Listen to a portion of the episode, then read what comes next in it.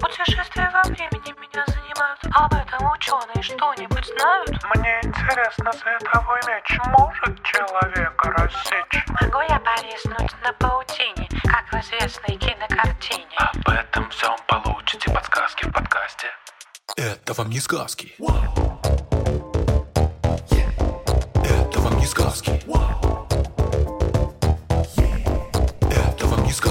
Привет! Это подкаст «Это вам не сказки». Я Тата Зарубина. Всем привет!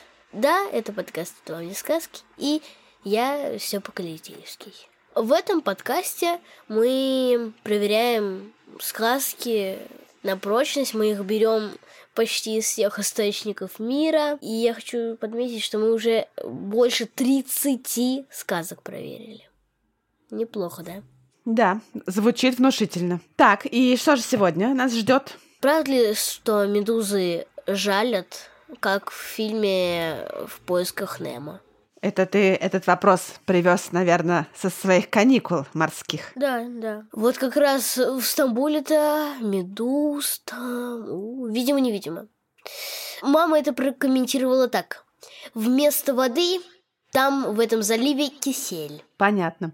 Ну хорошо. Ну тогда давай вспомним, что же там происходит с медузами в мультике. В мультфильме две рыбки. Марлин, который как раз отец главного персонажа, и Дори, его знакомая, должны доплыть до течения, которое должно привести их прямо к сыну Марли. Которого зовут Немо. Да, которого зовут Немо. Но по пути они попадают в такое довольно неприятное место. Я точно не знаю, что это было. Но я точно знаю, что там было видимо-невидимый медуз. Тот самый кисель как раз. Да, тот самый кисель.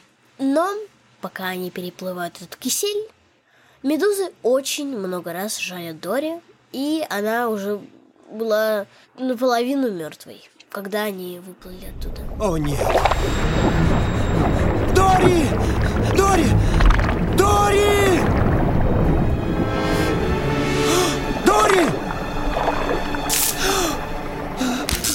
Кстати, сейчас я учу биологию. Вот недавно мы начали тему просто наземные животные, а до этого мы проходили беспозвоночных. Целый урок от них заняли как раз медузы. Ну давай, рассказывай, что ты знаешь про медуз. Так, как выглядят медузы? Все представляют медуз как прозрачные кубы такие с щупальцами. Скорее зонтики такие или колокольчики. А, ну да, зонтики такие, ну более круглые, без углов. Но сюрприз, так выглядят не все медузы.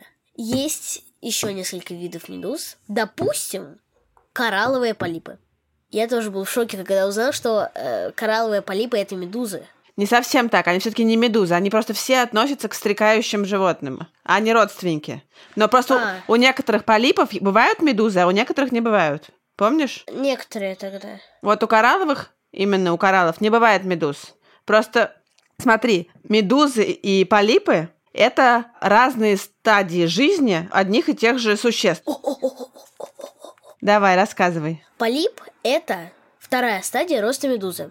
Когда появляется медуза. В общем, она плывет на дно, и там превращается в полипчик. И потом этот полип отчпокивает других медуз. Почти так. Чуть-чуть поправлю тебя. Сначала взрослые медузы производят э, половые клетки. Ну, как раз, которые просто плавают в океане, и если половая клетка женского пола и мужского пола сольются, то получится как раз маленький ребеночек. Получится маленький ребеночек, который не сразу все-таки будет полипом, а сначала он будет свободно плавающей личинкой. Да, эта личинка некоторое время плавает по океану, недолго, потому что она не умеет питаться. Она может только... Ее главная задача уплыть куда-нибудь подальше и осесть на дно. И постепенно она превращается в полип, действительно, такой сидячий организм, который, в отличие от медузы, за редким исключением, не перемещается по океану.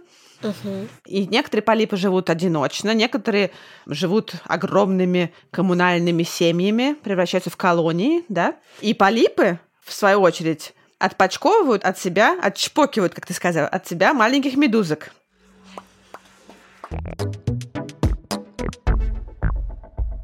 Ты совершенно верно заметил, что медузы чаще всего бывают э, похожи на такие прозрачные зонтики, наполненные какой-то студенистой прозрачной субстанцией, которые, сжимаясь и разжимаясь, плавают по океану довольно неспешно и величаво.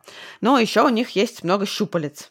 Кстати, ты знаешь, где у медузы рот? Там же, где и попа. Да, там же, где и попа. У медузы в организм ведет только одно отверстие. Рот ведет в кишечник, и оттуда же э, выходят непереваренные остатки.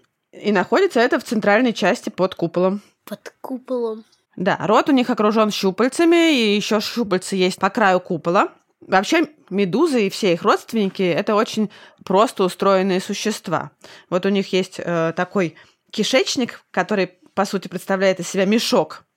У них очень простая нервная система, и у некоторых есть э, просто устроенные органы чувств и мышцы.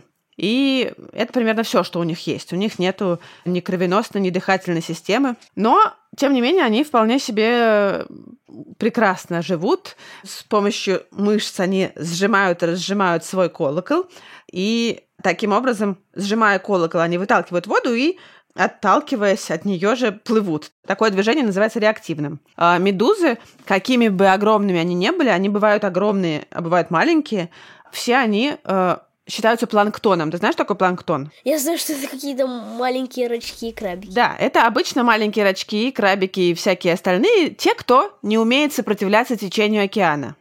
Они как бы живут, э, плавая по течению. Куда их течение занесет, там они и окажутся. И вот э, медузы тоже не умеют сопротивляться течению океана. И поэтому тоже, несмотря на то, что они бывают не такими уж маленькими, тоже относятся к планктону. И даже вот эта вот северная медуза, которая 30 метров в длину, она тоже планктон. Да, обязательно про нее поговорим. А, Она тоже планктон. Логично, что я могу сказать.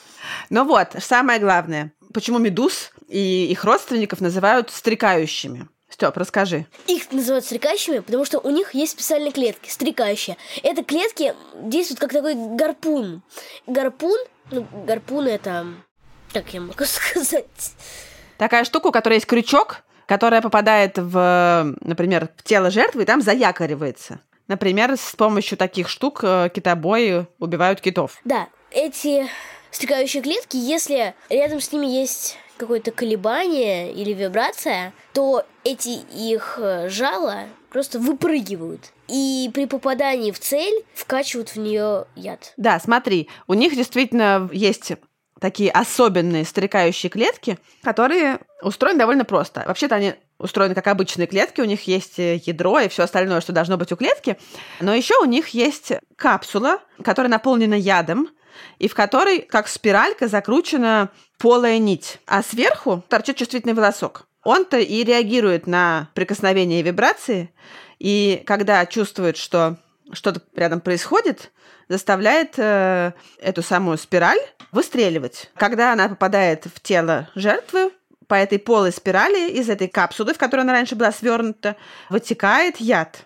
И так медузы охотятся. В основном, да, они сначала касаются жертвы, запускают в нее яд, жертва оказывается обездвижена, и после этого они ее поедают.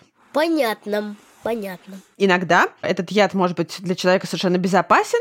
Так бывает чаще всего, потому что вообще-то они обычно питаются небольшими животными, но бывает и опасные медузы. Иногда можно просто почувствовать какое-то неприятное ощущение от такого укуса, а иногда человеку, которого укусила медуза, может действительно грозить серьезная опасность. Я от медуз держусь как можно дальше. А я вот хочу сказать, что медуз действительно, ну, наверное, законно многие опасаются, но вообще-то они, когда они в воде и когда они медленно парят в этом своем мире, они бывают страшно красивыми. Тата права, Тата абсолютно права. И мне как раз моя учительница рассказывала про какое-то озеро. Это единственное место, где живут очень красивые медузы. Я не помню, как они называются. А, нет, я помню, как они называются. Э, Золотые медузы. Они абсолютно безопасные. И там за какую-то плату довольно большую можно нырнуть в воду и поплавать там вместе с этими медузами. Это очень красиво, мне показывали фотографии. А где такое озеро находится? Кажется, это озеро на острове в Тихом океане. Полипы, которые иногда продолжение медуз, иногда просто родственники, тоже бывают страшно красивыми. И, например, вот одиночные коралловые полипы, актинии, бывают очень ярко окрашены и такими бывают красными, желтыми. И э, благодаря своим щупальцам иногда напоминают цветки. Кстати, вот э, как раз папа Немо в самом начале этой части с киселем, он как раз говорит, что он живет в Актинии. Эй, а тебя он не обжег. Обжег. Просто Ай, ай, ай, спокойно. ай.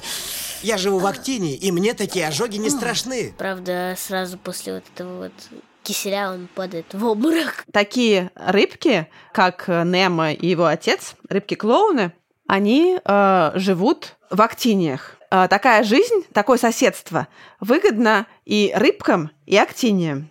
И это называется симбиоз. Это такое взаимовыгодное содружество. Рыбки от такой жизни получают в первую очередь, конечно же, защиту, потому что они живут э, в окружении ядовитых э, стрекающих щупалец актиний. Никогда они далеко не, не отплывают от них. Они все время держатся рядом. То есть дальше, чем на метр, стараются не отплывать, чтобы быть все время под защитой.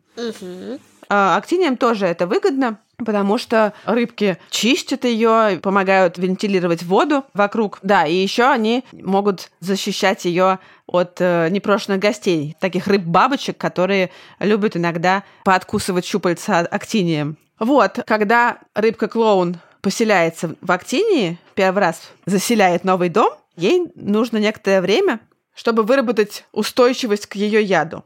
Для этого она сначала аккуратно дотрагивается до щупалец, и после этого, через несколько часов, она становится э, неуязвима для этих самых стрекающих клеток этой актинии. На самом деле до конца непонятно, как именно это происходит, но, судя по всему, эти рыбки вырабатывают специальную слизь, которая подстраивается каким-то образом под э, яд актиний, которая защищает их от действия этого яда.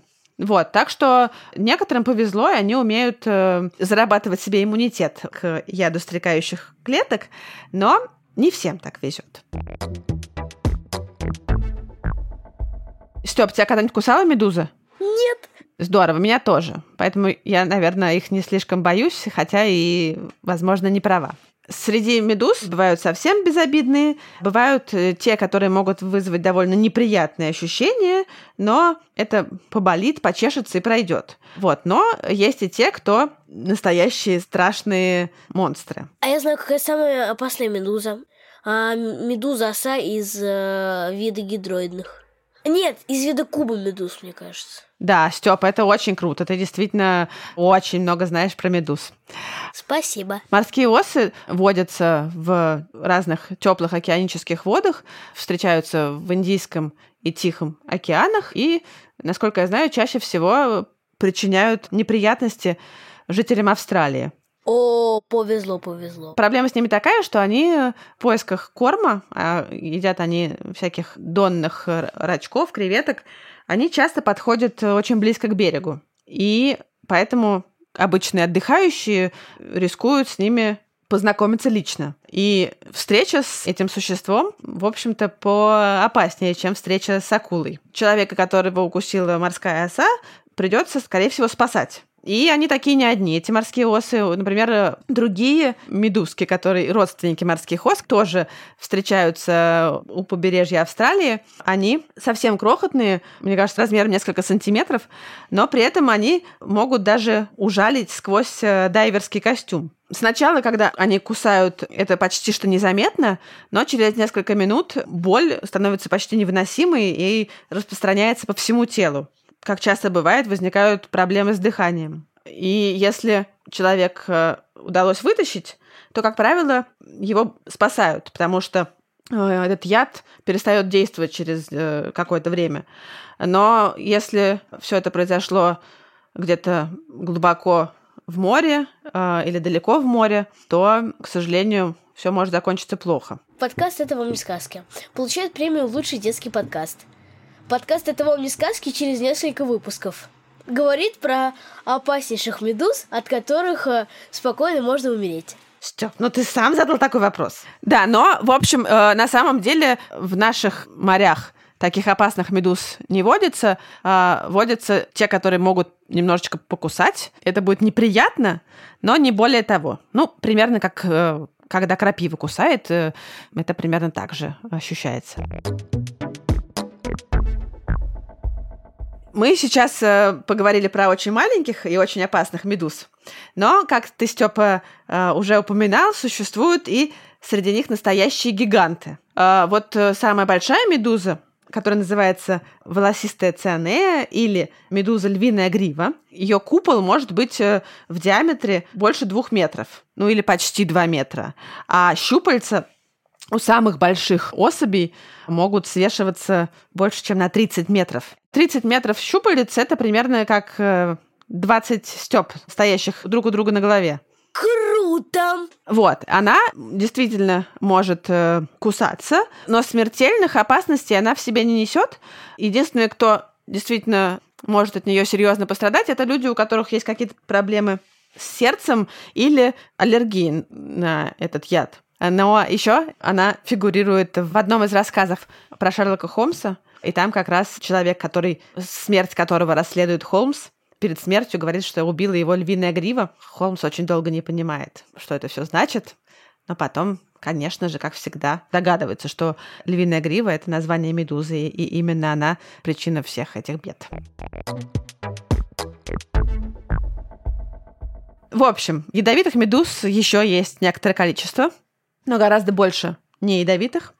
Но медузами ядовитые существа не ограничиваются. Пора бы давать это вам не сказки, премия «Самая лучшая страшилка» детская. Да, мне кажется, как ближе к Хэллоуину нам нужно будет э, поднять э, все наши страшные записи. Уже страшно, Тат. Я хотела рассказать, что есть такие животные, тоже морские, голожаберные моллюски. Это такие моллюски, которые в какой-то момент потеряли раковину, и им пришлось придумать какие-то другие способы, как защищаться от хищников. Они придумали самые разные способы. Кто-то научился прекрасно маскироваться, Дай угадаю, кто-то научил себя отравлять. а кто-то научился быть ядовитым. О, о, о, о. Я, кстати, знаю, что еще некоторые как раз голожаберные моллюски обманывают хищников. Они э, делают себе яркую окраску. Кто не знает, яркая окраска обычно в животном мире означает ядовитость э, существа или растения. В общем, некоторые голожаберные моллюски просто делают себе яркую окраску, сами не имея яда в своем теле. Да, так вообще делают не только голожаберные моллюски, а разные всякие животные. Действительно, яркая окраска – это обычно предупреждающая окраска, что не подходите ко мне. И голожаберники, голожаберные моллюски, очень часто бывают такими яркими и красивыми, потому что многие из них ядовиты. Но некоторые, как правильно заметил Степа, обманывают. И хоть, хотя и не ядовиты, делают вид, что они ядовиты. Но это вроде как работает неплохо. Вот. Но есть такие голожаберные моллюски, которые не просто ядовиты, например, вырабатывают ядовитую слизь, а они научились воровать стрекательные капсулы у стрекающих животных. Они съедают свою жертву, все переваривают, кроме этих самых стрекательных капсул, которые они отправляют себе на кончики тела, у них их много, всяких выростов, и используют ровно по назначению, точно так же, как ими пользовались их э, изначальные хозяева. Кто же еще бывает э, ядовитым? Причем мы сейчас говорим о существах, которым достаточно прикоснуться, чтобы уже испытать на себе действие этого яда. Такими бывают и сухопутные животные, например, маленькие, очень красивые лягушки-древолазы. Это одни из самых ядовитых животных на планете. Их кожа просто кишмя кишит э, железами, которые выделяют яд. Яда одной лягушки достаточно, чтобы отравить 20 человек. И причем довольно быстро. За 20 минут они могут сделать свое черное дело. И для того, чтобы яд начал действовать, ему достаточно попасть в какую-нибудь маленькую трещинку на коже, о которой ты даже, может быть, и не знаешь, но она есть. Маленькая царапинка уже достаточно. Интересно, что эти лягушки сами не производят этот яд. Они накапливают его, у них есть специальный механизм, как они его копят, поедая ядовитых насекомых. И вот в зоопарке, например, живут такие лягушки, ну и не только в зоопарке, кто-то их держит у себя дома, наверное, и кормят их обычными, например, э, сверчками, и тогда они перестают быть ядовитыми. Совершенно безобидные древолазы. Вот вам. Думали, что такие крутые, а вы не крутые. Представляете? А еще такая знаменитая морская опасность – это рыба-иглобрюх. Слышал когда-нибудь про нее? Э, В игре Майнкрафт есть такая. Ага. Вот она по-другому называется рыба-фугу. Рыба-фугу. Мгм.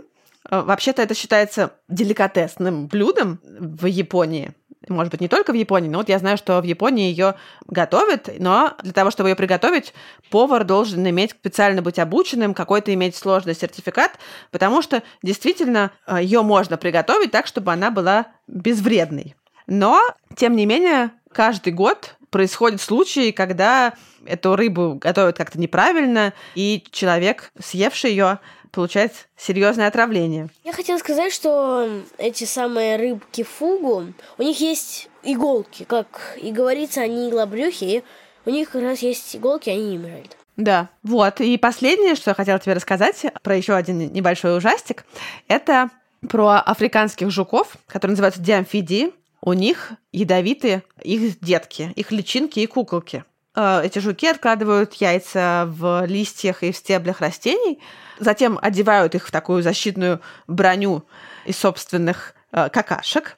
И когда личинки вылупляются, они зарываются в землю, делая себе кокон из песка. И так они могут несколько лет пролежать в земле, оставаясь живыми. В какой-то момент вылезают и превращаются во взрослых жуков. И охотники, бушмены, которые давно знают про такие свойства, такие ядовитые да, свойства этих э, личинок, они ищут их в земле, выдавливают из них ядовитую жидкость и смазывают ею стрелы. Эти стрелы они используют при охоте, совершенно ничего не опасаясь, потому что этот яд э, опасен только когда он попадает в кровь, а если его, если съесть э, там мясо животного, которое заражено этим ядом, если этот яд попадет к тебе через рот, через кишечник, то это совершенно безопасно. Неплохо. Неплохо, да. Но э, мне кажется, что мы с тобой можем не бояться ядовитых животных. Не только мы с тобой. Наши слушатели, конечно, тоже. Наши слушатели тоже могут не бояться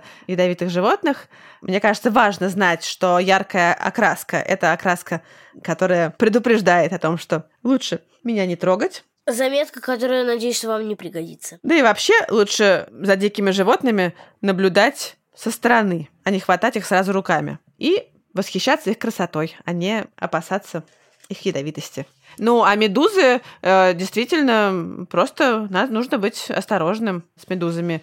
Но в наших краях не бывает суперядовитых медуз. Живите спокойно. Да.